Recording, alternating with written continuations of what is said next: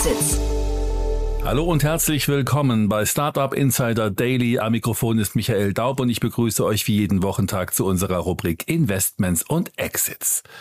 Ihr interessiert euch für die spannendsten Übernahmen und Investitionen in der Startup-Szene, dann seid ihr hier bei Investments und Exits genau richtig.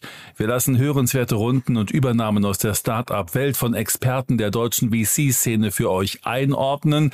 So dürfen wir heute Enrico Mellis, Principal bei Lakestar, bei uns mit folgenden Themen begrüßen. Erst im Januar hat bereits Saudi-Arabien die beiden größten E-Sports-Ligen ESL und Faceit für stattliche 1,5 Milliarden US-Dollar gekauft. Letzte Woche hat jetzt das Land verkündet, dass es weitere rund 38 Milliarden US-Dollar in den Gaming-Bereich investieren wird. Der Bildgenerator Stable Diffusion von Stability AI gehört zu den besten Text-to-Picture Generators im AI-Space. Jetzt verhandelt gerade Stability AI eine 100 Millionen US-Dollar große Investition, die ihre Bewertung potenziell auf eine Milliarde Euro heben könnte. Vor diesem Hintergrund schauen sich Enrico und Jan den AI-Space auch generell an. Das wären die Themen für heute und jetzt geht es gleich los mit dem Gespräch.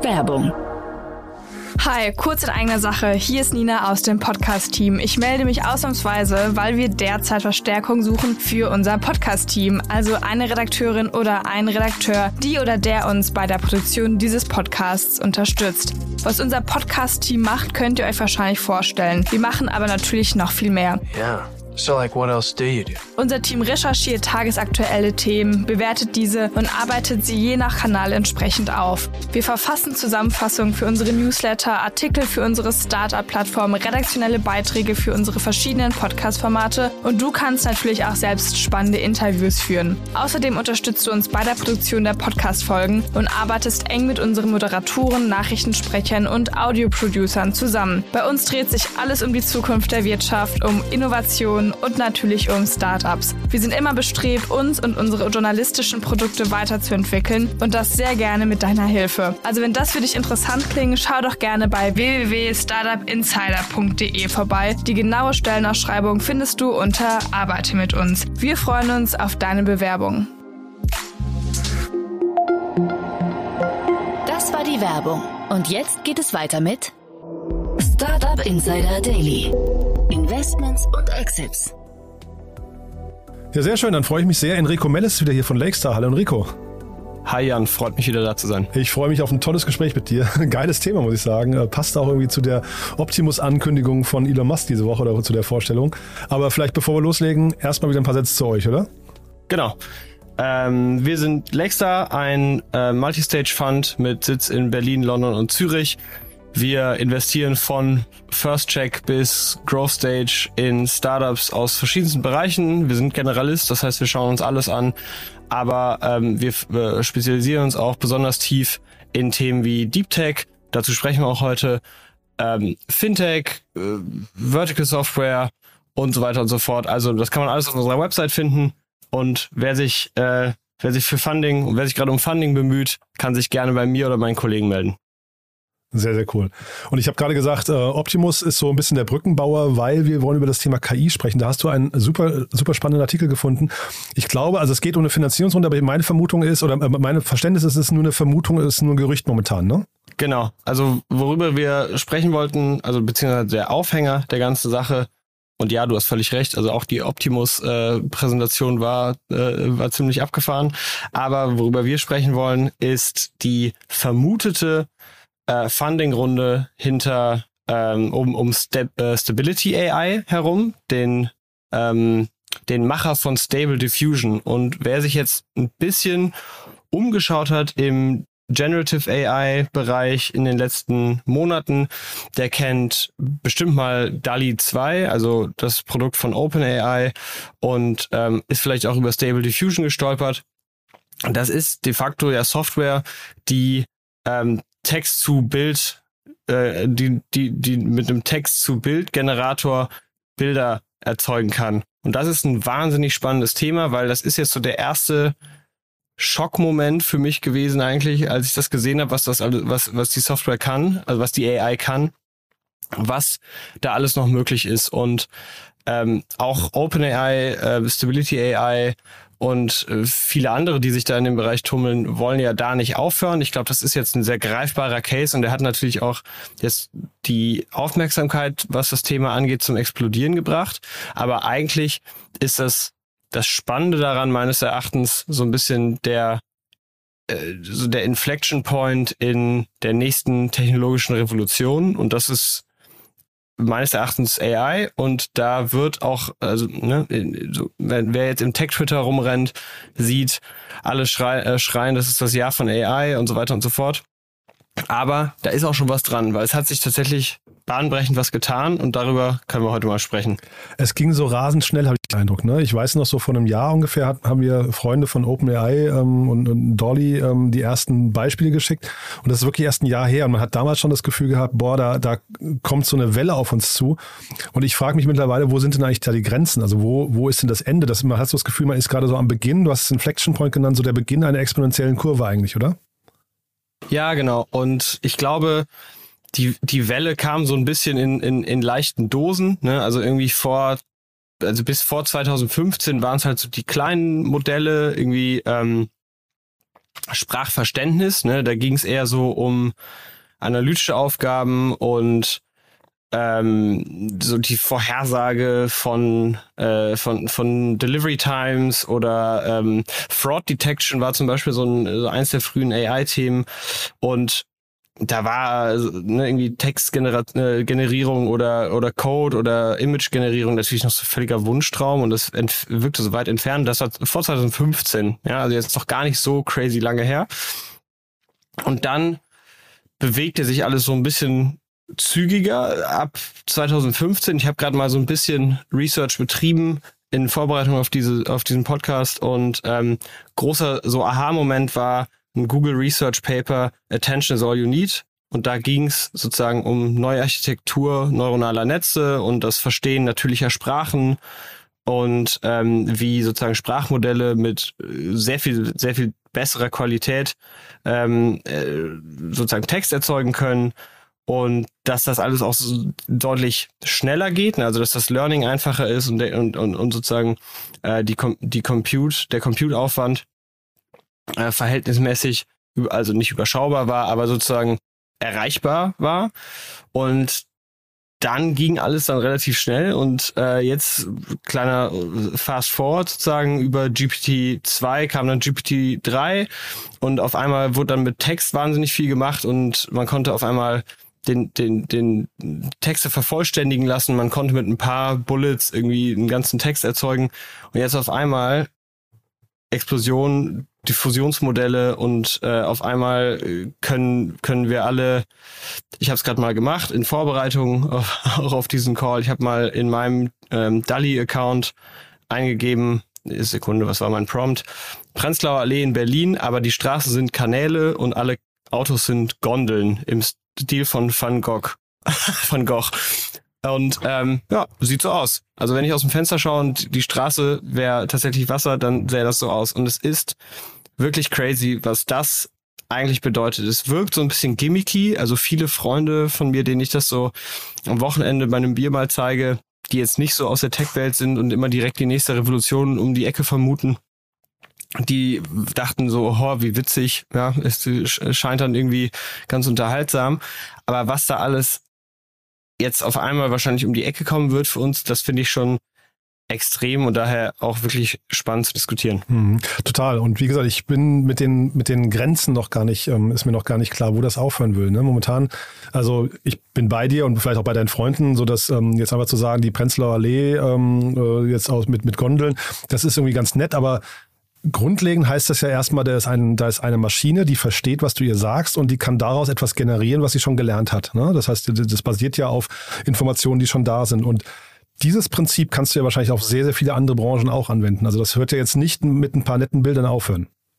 Genau, also ich, wenn man sich mal anschaut, welche Bereiche das erreichen wird, dann ist das Text. Ne? Da haben, so haben wir schon angefangen. Text beinhaltet Marketing-Content, ne? also SEO, Sales, also E-Mail, Sales, äh, Customer Support, grundsätzlich mal Writing, ähm, also auch Blogposts und so weiter werden wir zunehmend werden zunehmend mit einer GPT-3-Komponente auch geschrieben, ähm, Note-Taking und so weiter, dann Code, ne, also Code Generation, äh, Code Documentation, GitHub Pilot haben, glaube ich, vielleicht einige mitbekommen.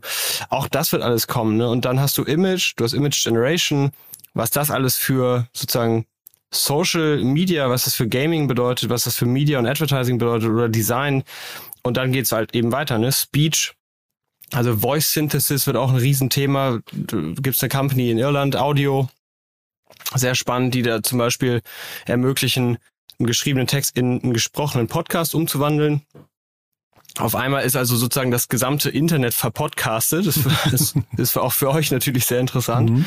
Äh, Video-Editing, 3D-Modelle, also auch 3D-Design ne? und irgendwann in weiterer Zukunft, vielleicht auch schon näher als man denkt, äh, Gaming, ne? also Game Design, ähm, Musik, grundsätzlich mal Audio, vielleicht auch ne, also smarteres RPA, also sozusagen Prozessautomatisierung in, in, in, in Firmen und auch abgefahren, ne? auch also Biologie und Chemie, ne? also auch sozusagen Modelle zum ähm, Testen von bestimmten ähm, Arzneimitteln und so weiter können natürlich beflügelt werden durch ähm, durch eine AI, die eben mit dem äh, mit dem richtigen Modell und den richtigen Daten gefuttert wurde.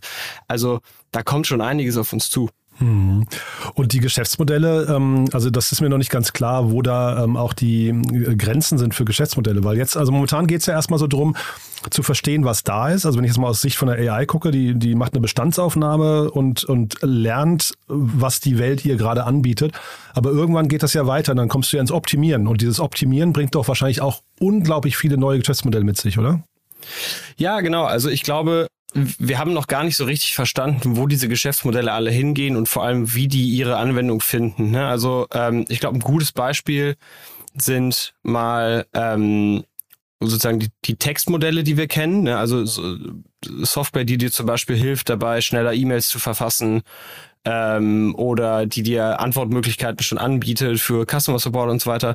Da ist ja so ein bisschen die Frage, das muss relativ spitz designt sein und sich auch im Tech-Stack richtig einfinden, damit, damit der Kunde das dann auch am Ende nutzt, ne? Weil du, du hast natürlich schon eine Hürde, dass du erstmal lernen musst, wie das funktioniert und so weiter. Und die Leute sind natürlich, was sowas angeht, auch oftmals, oftmals träge. Und wie dann sozusagen das weitergeht, aktuell sind das entweder Standalone-Apps oder Chrome-Plugins, aber ähm, jetzt Open äh, Stability AI und dazu, dazu wollten wir auch noch, auch noch sprechen, die gehen ja einen ganz anderen Ansatz an. Die, die sagen ja Open Source. Wir, wir erlauben einfach unseren Partnern, Anwendungen zu bauen auf unserem Open Source ähm, Modell. Und ist vielleicht jetzt gute Überleitung, sprechen wir mal zu Stability AI. Das ist schon Wahnsinn, was die gebaut haben. Ne? Also vielleicht zu der Runde, die wir diskutiert haben, da ist jetzt, wird jetzt gemunkelt, dass da zu einer Bewertung von einer Milliarde ähm, einer Milliarde US-Dollar eine 100 Millionen Runde zustande kommt. Im Gespräch sind viele Investoren. Ich, äh, also wir wissen noch nicht genau, was da jetzt final entschieden wurde, aber ähm, da ist auf jeden Fall die halbe Welt dran. Und, so ein Bieterwettstreit ähm, gerade, ne? Hat man so das Gefühl von außen. Genau, genau. Ähm, und naja, wo, worum geht's hier? Ne, der, der, der Gründer Emad, der ähm, hat Mathematik und Informatik in Oxford studiert und war dann viele Jahre, ich glaube 12, 13 Jahre, Hedgefonds, äh, Hedge, äh, Hedgefondsmanager in, ähm, in England und hat damit sicherlich gut Geld verdient. Er sagt selber, ich habe ein Interview eben mit ihm auch noch angeschaut, er ist, er hatte die glückliche Position, eine tolle Karriere zu haben und jetzt hat er eben sein Geld in die Hand genommen und ähm, Stability AI gestartet. Der hat das erste Geld selber investiert, 10 Millionen, ähm, 10 Millionen Dollar auf eigene Kappe und hat auch jetzt schon ein Team von 90 Leuten. Er, äh, er ist da noch nicht so ganz klar, aber er hat auf jeden Fall Partnerschaften mit einigen Regierungen und führen, äh, führenden Institutionen ähm, abgeschlossen. Ein Partner, das sagt er in einem Interview, sind die United Nations. Ne? Und er sagt, dass eigentlich die Company, sobald die diese Partnerschaften in Bewegung treten, dass äh, die Company auch sofort profitabel sei. Das erste Modell von Stable Diffusion hat 600.000 Dollar gekostet, um es äh, äh, zu trainieren. Und da, da wird einem dann auf einmal klar, was für Größenordnungen da, da noch, da noch drin sind, ne? Und wofür der dieses ganze Geld, was er da jetzt einsammeln wird, auch noch nutzen kann. Und ähm, Stable Diffusion, eben dieser Text-to-Image-Generator, das ist das erste sichtbare Produkt, was auch schon sehr ein, eindrucksvoll ist, weil ist auch 30-fach effizienter als DALI. Also OpenAI, das OpenAI-Produkt DALI 2 ist sehr viel weniger effizient als, ähm, als äh, Stable Diffusion. Stable Diffusion braucht 5 GB VRAM, also relativ schlank und ist auch deutlich schneller. Und dementsprechend läuft es auch auf einem normalen Computer. Also es braucht keinen, keinen Supercomputer. Sprich, da ist auf einmal sehr, sehr, sehr, sehr bahnbrechende Technologie wirklich greifbar nah für jeden. Und wir sehen jetzt schon, wie das sozusagen Wellen schlägt in verschiedenen Bereichen. Also in der, im Gaming, wir kennen Game Studios, die haben jetzt schon ihren gesamten Development-Prozess umgestellt auf dieses, auf, auf Stable Diffusion, weil sie, oder Stability AI, weil die sagen, warum sollten wir diese Assets alle selber generieren? Wir, wir können mit diesem Modell sozusagen sich konstant entwickelnde Welten schaffen und so weiter. Aber auch, ähm, genau, die, die, die Frage ist auch so ein bisschen, wo, wohin geht das noch? Ne? Und da hat das Team um Stability AI sehr coole, äh, zumindest sehr coole Pläne und Vorstellungen und Werte, die sie nach außen tragen, weil was sie sagen ist, sie wollen eigentlich vermeiden, ähm, sozusagen von, von, von Big Tech oder ne, so, also klaren For-Profit äh, Playern aus dem Big Tech-Bereich äh, kontrolliert zu werden. OpenAI hatte da ja einige Kontroverse angestoßen, äh, als sie sich haben praktisch von Microsoft nicht übernehmen lassen, aber sozusagen in, ähm, in, in eine direkte Partnerschaft gebracht haben. Und das, das Ziel von Stability AI ist eben, die Welt zu einem besseren Ort zu machen. Und dafür basteln sie jetzt mit Regierungen und diesen führenden Institutionen, die wir von denen wir nicht genau wissen, welche das sind, eben an verschiedensten Produkten. Total abgefahren, finde ich. Ne? Und in dem Artikel, den du freundlicherweise geteilt hast, stand auch drin, dass sie eigentlich, es, es ist noch nicht ganz klar, wie ihr Geschäftsmodell aussieht. Wir hatten ja vorhin schon kurz das Thema Geschäftsmodelle äh, gestreift.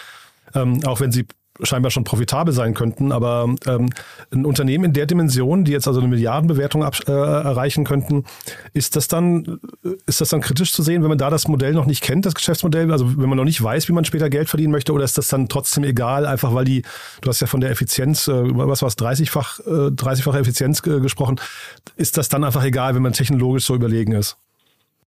Ich glaube, die, die Frage ist so ein bisschen, auch wenn Sie jetzt aktuell noch kein Geschäftsmodell haben, ich glaube, das Geschäftsmodell ist schon durchaus greifbar, ne? weil wenn du davon ausgehst, dass Applikationen auf deinem Open Source AI-Modell gebaut werden, kannst du schon auch sicherstellen, dass du Wege findest, dafür ähm, äh, dafür auch sozusagen Pay-per-Use oder äh, oder ähnliche Modelle irgendwie äh, einzuführen. Und ähm, dementsprechend, also ich glaube, das ist nicht so total in, in, in weiter Ferne, dass man, dass man damit Geld verdienen kann. Und ich glaube, das ist, ähm, und, und wenn es dann passiert, dann glaube ich, können wir davon ausgehen, dass das eine, eine sehr, sehr große, einen sehr, sehr großen Markt erreichen wird und dann dementsprechend auch eine sehr, sehr, sehr, sehr große Company werden kann. Also dementsprechend kann ich die Bewertung verstehen, auch wenn die natürlich wieder irgendwie kurz nach Launch und sowas sehr extrem wirkt. Aber da ist ja auch schon tatsächlich ein sehr, sehr eindrucksvolles Produkt entstanden. Mhm, total. Und ich meine, der Weg vom Bild, vom reinen Bild zum Video hinterher oder zum Film ist ja auch nicht mehr weit. Ne? Du hast auch gerade den Gaming-Bereich angesprochen. Das heißt, wir reden ja hier eigentlich wirklich schon über die Neudefinition der, der Entertainment-Branche eigentlich, oder? Ja, und so, also so einige Branchen, ne? Auch äh, in dem Interview, äh, das ich gefunden hatte bei YouTube, ähm, kann, kann ich jedem empfehlen, sich das mal anzuschauen. The Man Behind ähm, Stable Diffusion heißt das. Da äh, ganz am Ende schließt er so relativ augenzwinkernd mit eigentlich, der eigentliche Use Case, der ihn am meisten begeistert, ist, dass er einfach PowerPoint killen möchte. Er möchte, okay. er, er möchte kann ich gut nachvollziehen. Hallo wir, wir ja auch, Genau, wir sind ja auch Investoren in Pitch, also wir können uns mit der Mission auf jeden Fall identifizieren, Aha. weil er aber, weil er aber auch sagt, naja, AI wie so, so eine AI, die Bilder erzeugen kann, warum sollte die nicht auch Kästchen-Alignment hinbekommen und eine, eine Slide aufräumen. Ne? Also das heißt, man, man, man rotzt der so eine Slide hin und dann räumt die AI das auf. Auch das wird wahrscheinlich allein Net-Benefit schon die Welt zu einem besseren Ort machen, was ich absolut nachvollziehen kann. Aber da wird einmal klar, eigentlich, also gesamtes Knowledge Worker und Creative Industries Segment steht da gerade auf jeden Fall vor einem großen, großen Wandel. Und wie schnell der kommt, ist, glaube ich, je nach, je nach Komplexität des Use Cases ähm, unterschiedlich. Also ich glaube, bis wir mal AI-generated Videogames sehen, die sich permanent verändern und so weiter, das wird noch ein paar Jahre dauern, allein auf, aufgrund des ähm, Rechenaufwands. Aber die Kurve hat eine, eine, eine zunehmende Steigung und äh, fühlt sich aktuell schon sehr rasant an. Mhm. Na, und wir haben ja beim letzten Mal hier über Adobe und Figma gesprochen und ähm, du sagst es gerade, er möchte PowerPoint killen, aber ich würde fast sagen, durch diese Text-to-Speech ähm, oder Text-to-Image-Eingabefunktion äh, äh, wird auf jeden Fall die Maus irgendwann auf der Strecke bleiben, ne? weil du ja äh, im Prinzip und Adobe, wir hatten letztes Mal darüber gesprochen, wie komplex Adobe ist das ist schon gefährlich für die, glaube ich, ne, für solche Unternehmen, wenn du plötzlich in der Lage bist, einfach deinen Gedanken freien Lauf zu lassen und das, was du einfach denkst und sagst, ja, die Sprache ist ja so die einfachste Schnittstelle von allen, das wird plötzlich umgewandelt in ein Ergebnis. Finde ich super spannend. Absolut. Und ich glaube, das hat weiterreichende Folgen, als wir uns das gerade ausmalen können, ehrlicherweise. Weil ich glaube, ähm, ähnlich, ähnlich schon wie ähm, vor 20 Jahren, als das, äh, nicht ganz, als das iPhone kam, so richtig war uns allen noch gar nicht so klar, wie, wie groß der Impact von Mobile wird oder wie groß auch der Impact von, von, von, von Cloud wird, ne, als technologische Revolution.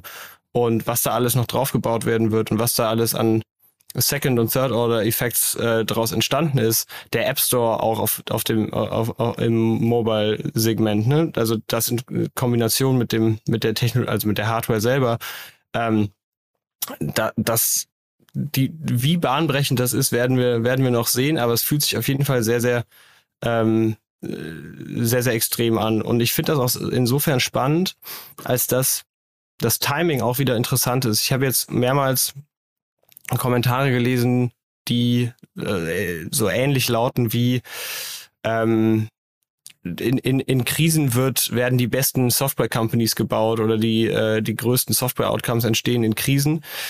Äh, wenn man eigentlich genauer hinschaut, ist eigentlich die Frage, ob 2007, 2008 die, die letzte Krise und daraus entstehend eben Uber und, ähm, und Airbnb und was da noch alles entstanden ist an großen Companies, äh, entstanden, weil die ähm, wirtschaftliche Lage so schlecht war und aus irgendwelchem Grund beflügelt das Companies ganz, ganz toll zu werden, weiß ich nicht. Ob es vielleicht einfach der Effekt war von Mobile schlägt ein plus ein paar Jahre später eigentlich so richtig Cloud schlägt völlig durch.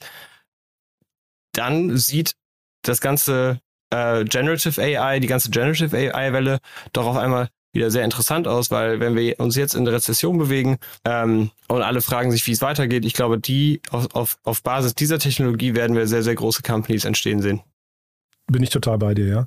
Ich finde es nur auch, ähm, und das ist eine, eine, Diskussion, die können wir beide natürlich auch gar nicht durchleuchten, aber ähm, mal wirklich zu fragen, welche Art von Skills muss man sich eigentlich heute aneignen, um, um sicherzustellen, dass man in 10, 20 Jahren an, am, Arbeitsplatz noch, äh, am Arbeitsmarkt noch gebraucht wird. Ne?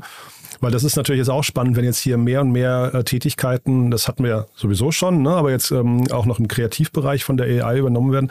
Das kann schon irgendwie äh, zu Veränderungen führen, die man, glaube ich, zumindest mal versuchen muss zu durchdringen. Finde ich, finde ich eine mega spannende äh, Diskussion nochmal. Deswegen habe ich vorhin nach den Grenzen gefragt, ne? weil man muss ja irgendwie so ein bisschen auf diese neuen Entwicklungen vor, vorbereiten. Und ich glaube, als Bildbearbeiter oder vielleicht auch, ich weiß gar nicht, als vielleicht auch irgendwann als Game Developer oder sowas hast du ja jetzt nicht mehr die besten Karten eigentlich. Ne? Ja, oh Gott, oder sobald es ein Produkt gibt, was VC-Tweets für mich formuliert, dann kannst du die Hälfte unserer Industrie in den Müll stecken. Tja, also da würde ich sagen, ist äh, die, die Aufforderung daran schnell zu arbeiten. Nein, ihr seid eine tolle Industrie. Ich will euch gar nicht, will euch gar nicht missen.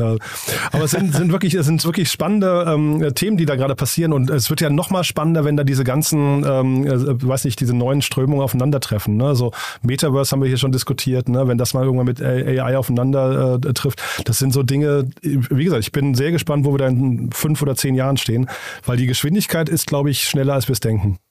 Absolut. Und ich frage mich auch, ähm, äh, an welchen Stellen es auch äh, das, das wieder Reibung erzeugen wird. Ne? Also wir sehen es ja jetzt schon, also OpenAI zum Beispiel als Beispiel ist ja ne, ist ja geschlossen. Ne? Da, also sozusagen und du und die haben eingeschränkt, was du damit machen kannst. Also sprich, alles, was mit Gewalt, Sex oder Deepfakes zu tun hat, also praktisch du kannst keine Bilder von Prominenten erzeugen, die doch leben, ähm, das wird eingeschränkt und Stable Diffusion macht das nicht. Stable Diffusion ist komplett offen und alle diese Fragen, ne, was darf man damit eigentlich machen, was nicht, ähm, was ist eigentlich der was, was ist eigentlich der Legal-Hintergrund davon? Also Copyright-Fragen. Wenn eine AI mit meinen copyrighted Bildern trainiert wurde, gehört mir dann nicht ein Teil davon eigentlich auch und so weiter. Also diese ganzen sehr, sehr komplexen Fragen, die kommen noch und auch das, das sind dann teilweise auch wirklich äh, sehr wichtige und auch kritische Fragen, die man da, sich da stellen muss. Ne? Also wenn jetzt an, angenommen, in ein paar Jahren fangen Kinder in der Schule an, und ich glaube, das passiert wahrscheinlich jetzt schon, gibt es wahrscheinlich das ein oder andere findige Kind, was drauf gekommen ist, das schon zu machen. Aber wenn ich meine Hausaufgaben nicht, wenn ich den Prozess nicht anfange, weißes Blatt Papier, ich weiß nicht, was ich schreiben soll und ähm, kämpfe mich dann da durch, sondern ich hau das erstmal alles in, in so ein GPT-3-Modell und dann hat mir das die erste Seiten hingeschrieben und dann fange ich, dann mache ich nur noch sozusagen den Last Touch.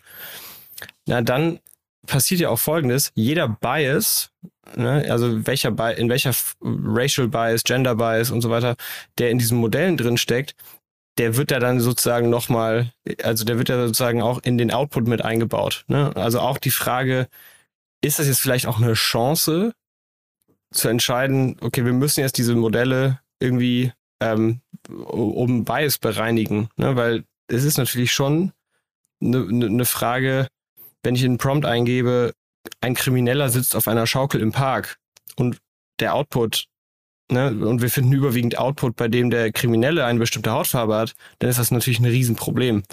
Und die Frage ist, ist das, macht das das Problem schlimmer oder ist das eine greifbarere Chance, um diesen Bias loszuwerden, weil am Ende der, der Bias ist ja da, der kommt ja aus Menschenhand. Ne? Am Ende ist es, äh, ist die AI ja mit einem Modell trainiert worden, was ähm, genau diesen Bias halt mit aufnimmt, weil er halt irgendwo im, im Material existiert. Ähm, ist das dann nicht eine Chance, da äh, daran zu arbeiten? Aber dann muss man sich natürlich fragen, wo greift man ein, wo nicht. Und alle diese Fragen sind, glaube ich, schwerer zu beantworten, als die Modelle sich gerade entwickeln.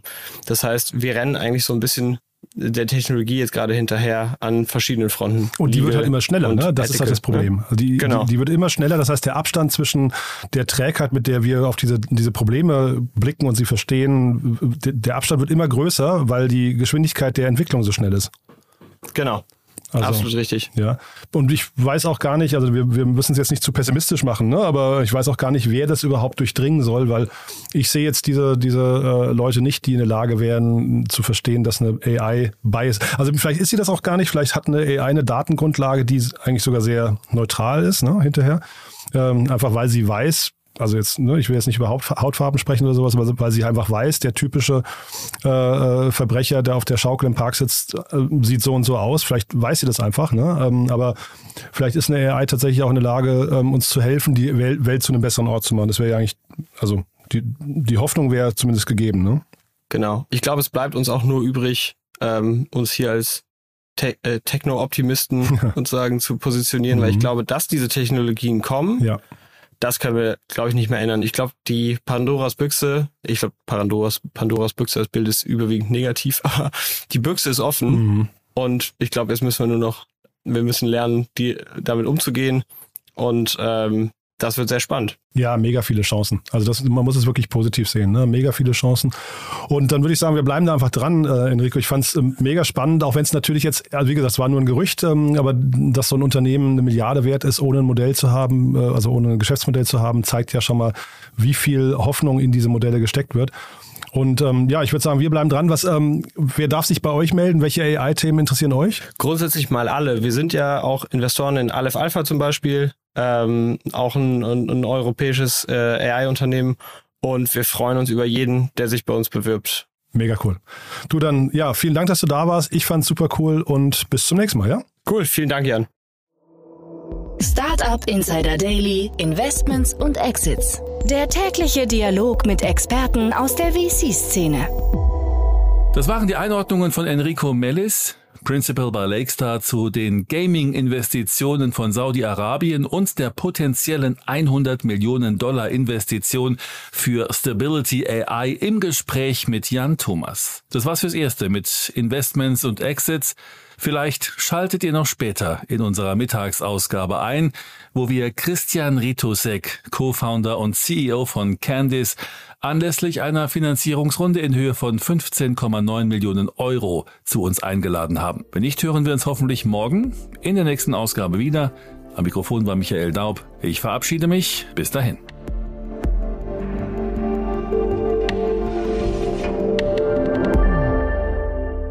Das war Startup Insider Daily, der tägliche Nachrichtenpodcast der deutschen Startup-Szene. Weitere Nachrichten erhält man in unserem täglichen Newsletter. Jetzt kostenlos abonnieren auf www.startupinsider.de.